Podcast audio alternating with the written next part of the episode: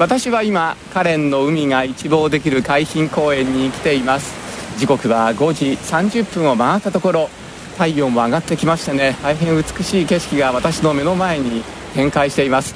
今日は少し雲が広がっていまして太陽そのものが見えないんですけれども逆にですね雲の合間からもう太陽のうっすらとしたオレンジ色の光が見えましてこれがとっても綺麗ですね。そして何と言いましてもこの太平洋のダイナミックさですね。私の目の前にドーンと広がっています。力あふれる台湾を表しているかのようなそんな太平洋です。そういった景色を楽しみながらここではですねジョギングをしたりあるいはサイクリングをしたり散歩をしたりこういったこともできます。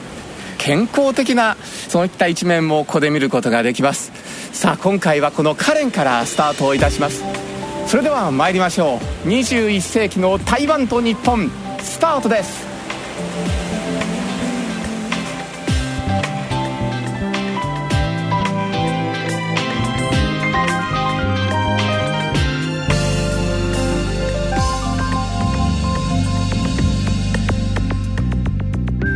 アジアフレンドシップシリーズ。21世紀の台湾と日本。シエシエ台湾パワー。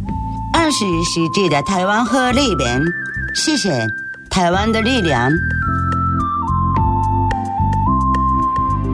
皆様いかがお過ごしでしょうか？台湾大好きアナウンサー山本直也です。台湾と日本の交流をテーマにお送りしているこの番組も早18年24回目となりました。そしてこの番組に欠かせないのはこの方。国際文化コーディネーターの市村清子さんです。台湾好きの市村清子です。市村さん今回もどうぞよろしくお願いいたします。よろしくお願いいたします。今回はですね台湾のパワーというのがテーマなんですがねいやいや台湾のパワー恐るべしですね。そうなんですよね。台湾はねどこにいても力をもらえます。うんなんか改めて自分のなんか中に秘めてる力を台湾で発見できる場所ですよね。台湾って発見できちゃうんだよな、えー、力を。はい。この1時間でそのパワーをですね、はい、皆さんにもねドーンと、ね、そうお届けしたいと思いますね。はい。どうぞよろしくお願いいたします。よろしくお願いします。この番組は台北中日経済文化代表所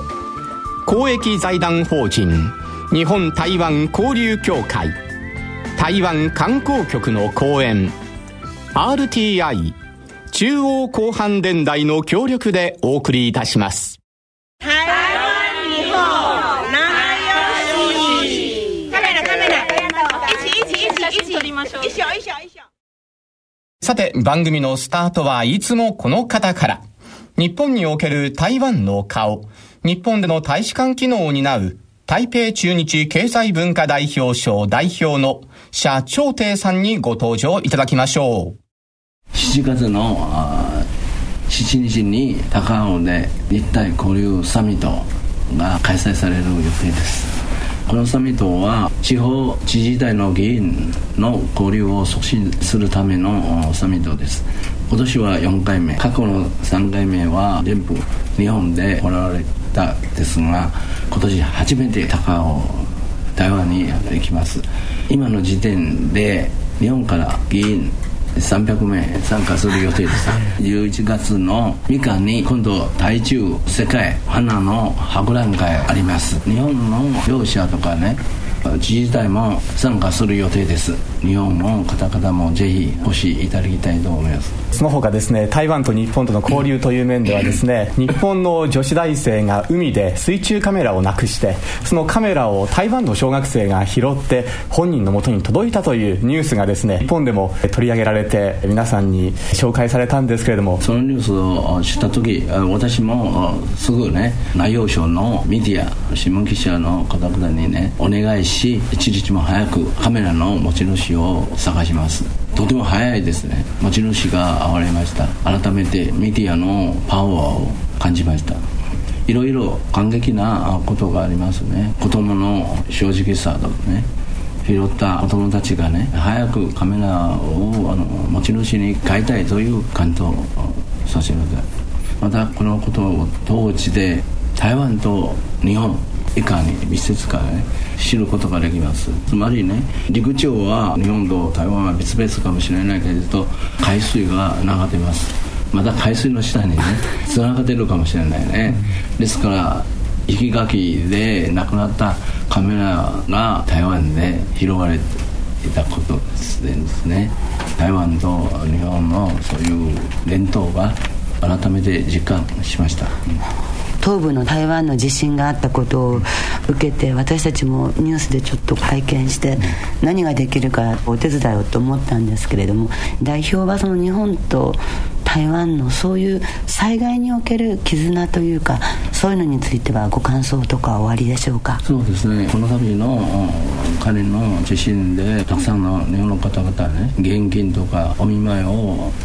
いただきまして台湾の人を派遣してくれました。総理までで自筆で台湾歌謡を書いてくれました。多くの台湾の人が感動しました。この大体10年間ね台湾と日本はいざの時助け合い国民自動的に助け合うということが確立しております。いざの時の友が真の友だと。いう通りですね。このような助け合いは国の交流の最高のレベルだと思いますね。日本と台湾はすでにこのレベルに達しています。世界の模範となれるものだと思います。台湾と日本国民のそういう助け合う伝統をもっと大事にしアジアにまた世界にね広めていきたいと思います。今年2月に台湾東部で起きた大地震の後に日本各地からこの代表書にたくさんの激励のお手紙が届きました。その一部をご紹介させていただきます。まずは滋賀県大津市の中瀬俊二さんからのお手紙です。私は仕事で初めて台湾を訪れて以来、20回近く訪台しております。台湾は本当に素敵な国で、その全ての包帯で一度たりとも嫌な思いをしたことがありません。そもそも私が台湾を大好きになった理由は、一人で9分を訪れた時に起きた出来事がきっかけです。随宝駅で9分行きのバスに乗ろうとして反対側のバス停でバスを待っていた時血のみ号をおんぶした若いお母さんに肩を叩かれバス停はあちら側と身振りで教えていただいたことです。その若いお母さんに私の母の時代、昭和40年代の日本のお母さんを感じました。今回カレン県の地震によって血のみ号を抱えた若いお母さんたちがミルクの確保ができなかったり、安らかに眠れなかったりということがないように願っておりますということです。もう一つご紹介しましょう。福島県福島市の学用高校生徒会担当教諭の角田直之さんからです。先日の台湾東部地震では多くの被害があったことと思います。現状を心配しています。本校では台中市にある立人高級中学と交流を行っています。本校で交流に参加した生徒から台湾の友達の助けになればと募金を行いました。本校の生徒の気持ちをぜひ困っている方のためにご活用いただければ幸いです。学校のみんなでまた台湾をそしてカレンを訪問したいと考えています。最後に震災で被害に遭われた方の一日も早い復興をお祈りしております。このようなお手紙をいただいております。市村さん。はい。日本でもですね、6月18日に大阪を中心に最大震度6強の地震が起きました。ね、はい。その際にですね、蔡英文総統から激励のメッセージが届いていたんですね。そうですね。それではご紹介いたしましょ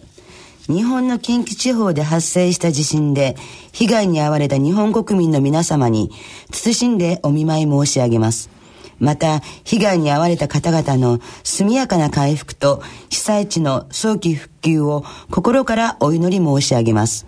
台湾は震災後の動向に注目していくとともに、日本に対してできる限り必要な支援を行う用意をしております。台湾総統蔡英文。はい。大変温かいメッセージですね。いいですね。はい。これあの、日本語でね、そのメッセージをお寄せいただいたということなんですね。本当になんかびっくりしましたね。はい、日本語でとても綺麗にありがたいことですね。本当にそうですね。皆さん本当にありがとうございました。ありがとうございました。日本の女子大生、椿原セリナさんが海でなくしたカメラが台湾まで漂流し、それを学名小学校の児童が拾い、持ち主を探し当てました。椿原さんは北京語と台湾語さあ今お聞きいただいておりますのは代表のお話にもありました。日本の女子大生が3年前に石垣島の海でなくしてしまった水中カメラの発見を通して生まれた奇跡的な交流の様子なんです。この中央電台以外にも台湾そして日本のメディアもたくさん取材に来ていたそうです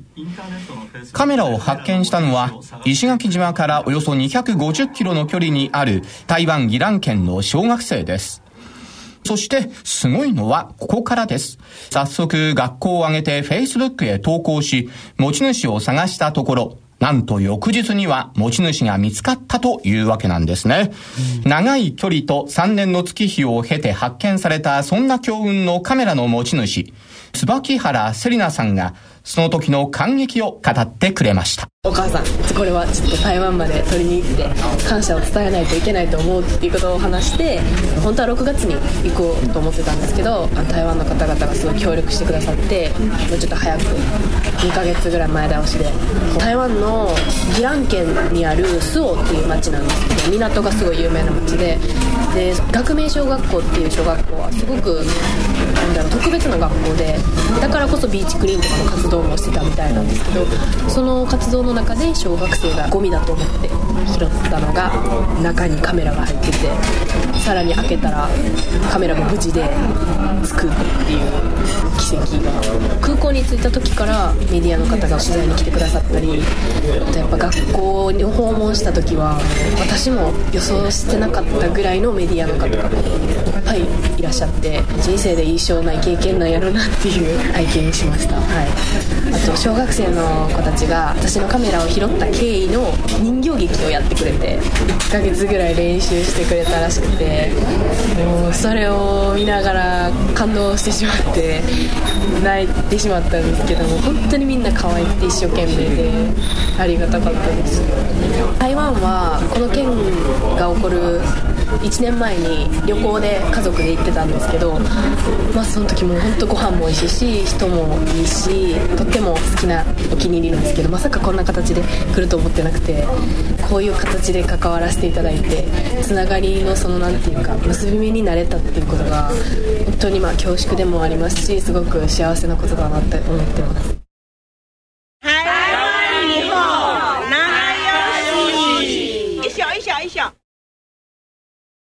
早稲田大学の上野さん、はい。你好，我是山野丽莎，就读于早稻田大学的学生。先日6月15日に台北中日経済文化代表種の教育組主催で台湾の大学に留学した日本人学生による中国語発表会がありましたここ数年、台湾の大学に留学する日本人学生も増えてきているそうで、若い世代の交流の中心になるのではないでしょうか。台湾の人たちが日本に対してどういうふうに見ているのか考えているのかっていうことを理解しつつ台湾のこと、えー、台湾の人たちのこと文化のことをよく理解していただければ幸いだなと思いますそれでは大家 ข้าไป 早稲田大学の上野梨沙と申します。あ早稲田大学政治経済学部の吉田亮と申します。やっぱ一番好きなところいろいろあるんですけれども一番は台湾人かなというふうに思っていて本当に初めの頃は日本の友達もいなかったのですごい孤独だったんですけれども台湾人が本当に私がちょっと困っているっていう時にすぐ助けてくれて助けることに対しても別になんか私助けてやったぜみたいな雰囲気ではなくて助けるのが当たり前っていうふうに思っているあの台湾人の精神っていうのがすごい台湾の魅力なのかなっていうふうに思います。私は2つあって1つはやっぱり女の人が強いというか男の人より強いというわけではなくて日本と比べてやっぱりみんな自信があったりとか、まあ、女の子だからこうしなきゃいけないこういうふうに可愛くしなきゃいけないっていうのがないみんな自分それぞれ自分を持ってるっていうところがすごく好きで、まあ、私もそういう環境でちょっと変われたような気もしてるのとあとはもっとソフトな部分で音楽がすごく好きでシーポップといいますか歌詞もいいですし曲もいいのでどんどん日本でも広めていけたらなというふうに思ってます。やっぱりでも台湾人ってすごい日本人のことが好きで台湾人は結構日本の文化だったりアニメとか性格とか自分が結構興味を持ってくれる人が多いと思うんですけれども逆に日本人が台湾人に興味があるかっていうとやっぱさっきも言ってくれたように音楽とか全然広まってないし映画だって全然やってないっていうところがあって日本人からもっと台湾人の文化だったり音楽とか映画っていうところに興味を持ち始めることが大事なのかなっていうふうに思います。私は日本人はもう少し台湾の歴史を分かっていた方がいいかな。と思っていてやっぱり台湾と日本はかつて歴史で同じ時間を過ごしてきたっていう部分もありますしそういうところもっと教育の部分で補っていければもう少しみんな自然にできるんじゃないかなというふうに思います。多摩大学4年生の森川和弘と申します。台湾人の性格ですか？温かさって言うんですけどおせっかいとか言う人もいるんですけど僕はそれがすごい助かりまして中国語あんまり勉強していかなかったので大変だったんですけど、まあ、なんとか周りの人に支えられて台湾人の温かさにほど救われました日本の歴史を勉強する上では必ずアジアとか関わってくるのでまず歴史を知ることでそのもっと近づけるのかなと思いますさあ、続きまして、最近の台湾経済のパワーはどうなっているんでしょうか番組でもすっかりおなじみ、日本経済新聞台北支局長の井原健作さんに電話をつないでお話を伺います。よろしくお願いします。現在のですね、台湾の経済状況などはどのようになってるんでしょうか。台湾の経済は、えっと、一言で言うとですね、堅調が続いています。5月末に台湾当局は2018年の実質的内総生産 GDP がですね前年比2.6%増になる見通しと発表しました。2月時点の予想から約0.2ポイント情報修正しました。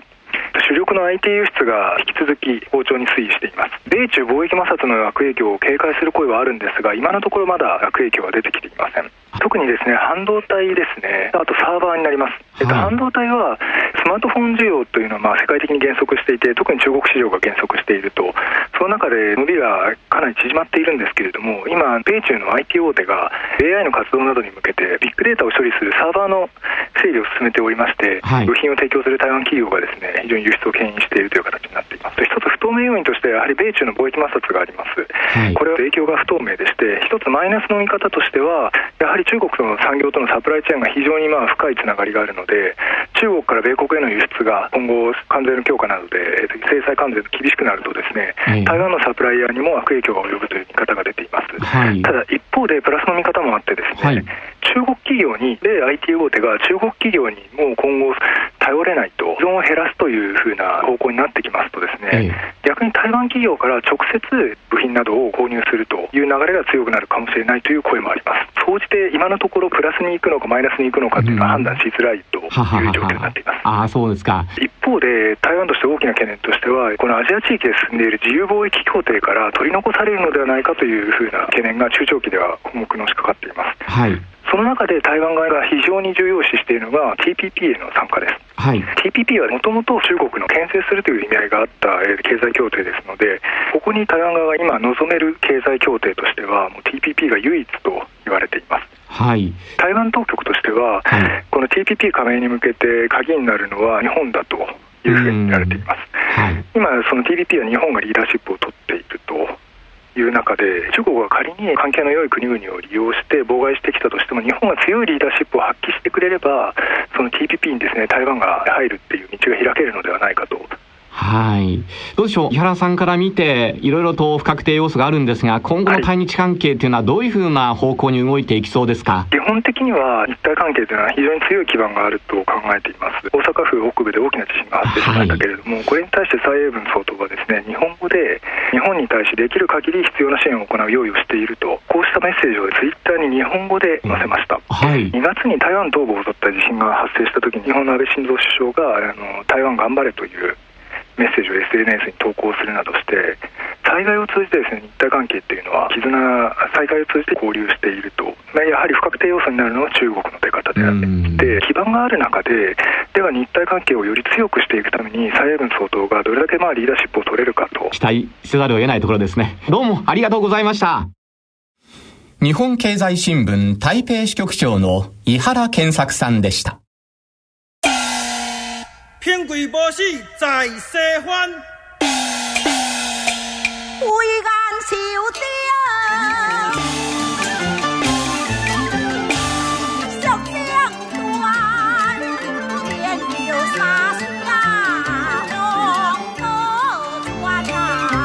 さて先ほどの留学生の方もおっしゃっていましたが台湾は女性の活躍が本当に進んでいます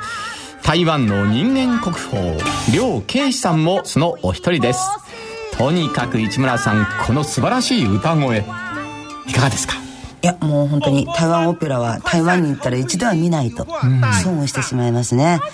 もう本当に張りのあるお声がすごく綺麗なので、えー、ぜひ皆さん生で聞いてほしいと思います。はい。それではその人間国宝、梁慶史さんに台湾オペラの魅力について伺っております。皆さん、こんにちは。私は梁慶史です。台湾 opera を見てください。歌彩戏的魅力哈，像我们在表演呐、啊，是四合一的。嗯，并不是只有唱歌啊，你都就没有身段。我们唱歌要连带身段，要连带表情，这样还有声音的变化，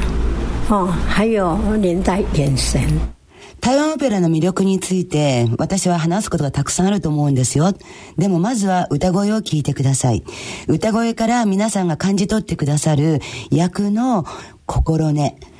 表情、仕草、それらすべてが精魂込めた歌声から皆さんの方に届くと思います。そして役はたくさんあります。それを歌声を聞きながら皆さんにいかに表現してご覧になっていただくか、ここをぜひ楽しんでくださいね。还有另外一种哈，就是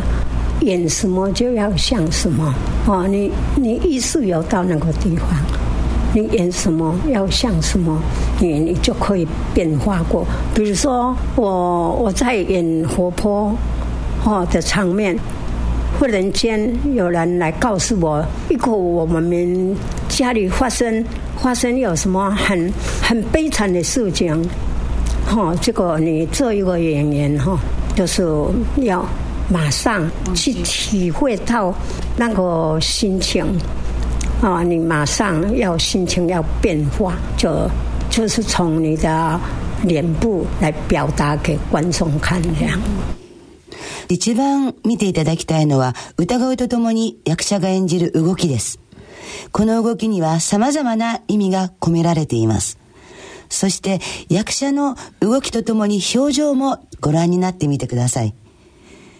このように心技体が一体になった楽しみを台湾オペラは皆様にご提供しています。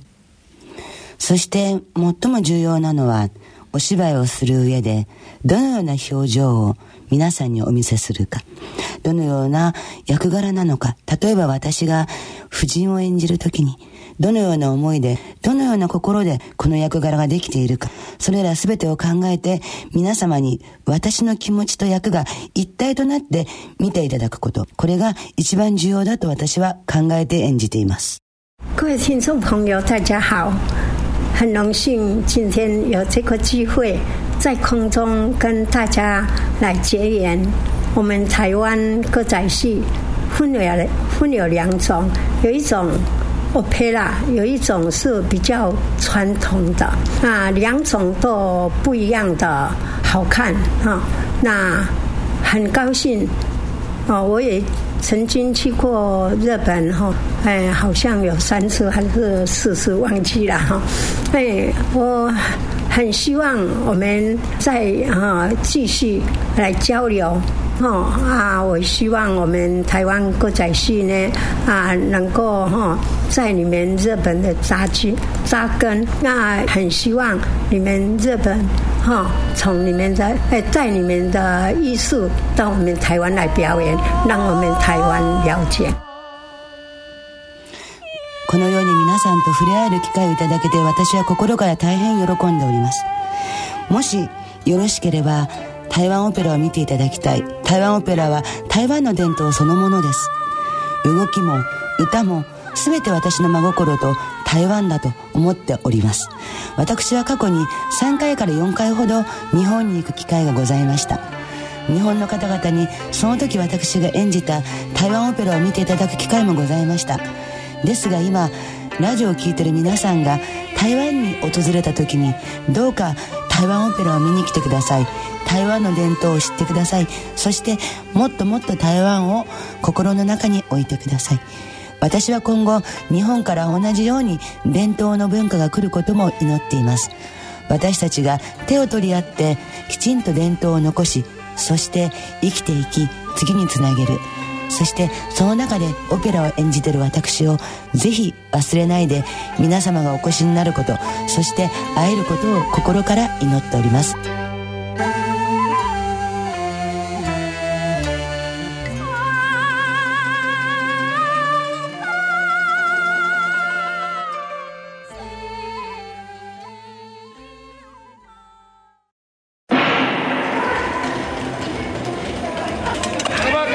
さあ今お聴きいただいておりますのはスピードスケートの練習風景です。スピードスケート選手として今年2月のピョンチャンオリンピックにも出場した江育定さんにお話を伺っています。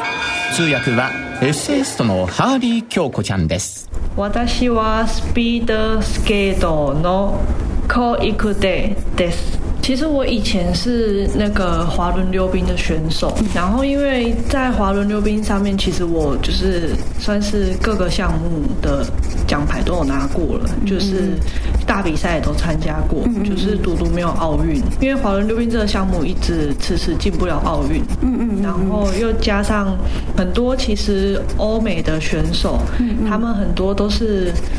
轮滑界很厉害的，他们就都转去冰刀，然后成绩也都还不错。然后我也就因为透过他们的介绍，就去試試看滑。最初私はロールスケートをやっててたくさんの賞もらいましたね取りましたただオリンピックまではね行けないですよそこはちょっと詳しくてアイススケート紹介してもらってやってみようと思いましたオリンピックを目指していますね有跟一个就是我觉得是最厉害的他这次就是拿五百金牌的然后扩大了，其实也不算是有交流，因为我比较害羞。可是我印象很深刻，就是那天在平昌的那个选，就是餐厅里面。然后因为我们比较早到，然后日本队好像比我们晚一天到。然后那一天那个那一天我们在餐厅吃饭。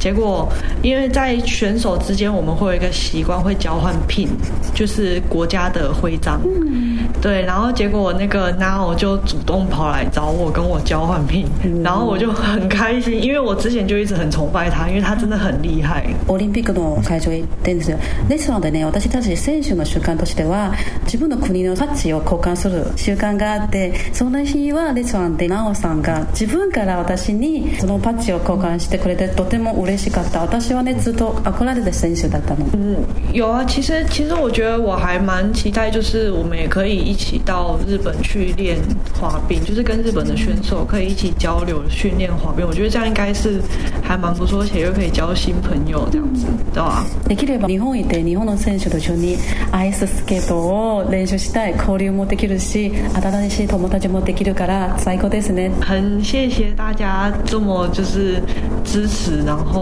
帮我加油，的，因为其实我在滑冰选手算是我算是就是才刚起步的一个选手，就是还没有到非常的顶尖，可是还是有这么多人替我加油，我觉得这算是让我有一个很大的动力在继续支持训练。本当に皆さんに感謝しております。たくさんの人が応援してくれてありがとうございました。私はこの協会に入ってまだ新人だからトップになってないので。皆さんのその応援は私の力になりました 応援してくださいスピードスケート選手の高育亭さんでしたさて、行政でも閣僚級のトップに女性が多く着任しているのが台湾です。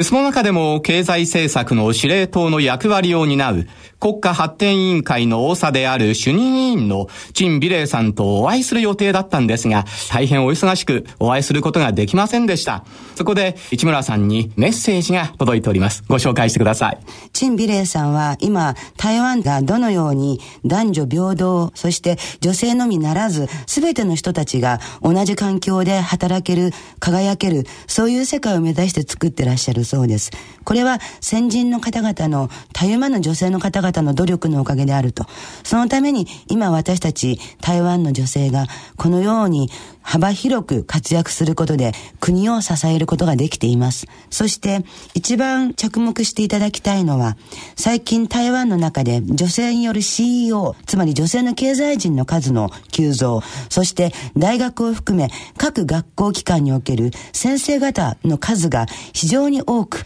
女性の方々でも多分野にわたって活動できることが証明されております。また、男性も同様に女性であった職場にも来られることができました。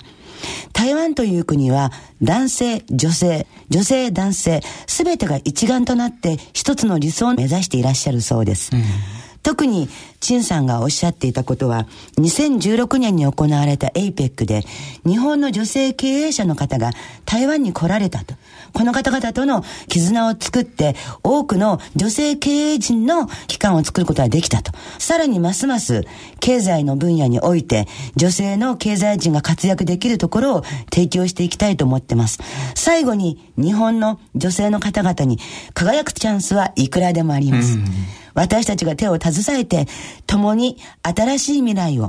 自分のために、先輩のために、そして家族、子供たちのために作りましょう。よろしくお願いします。はい。女性の皆さんに向けて、なんか勇気づけるような、そんなメッセージですね。そうですね。とても本当に励まされました。陳主任ありがとうございます。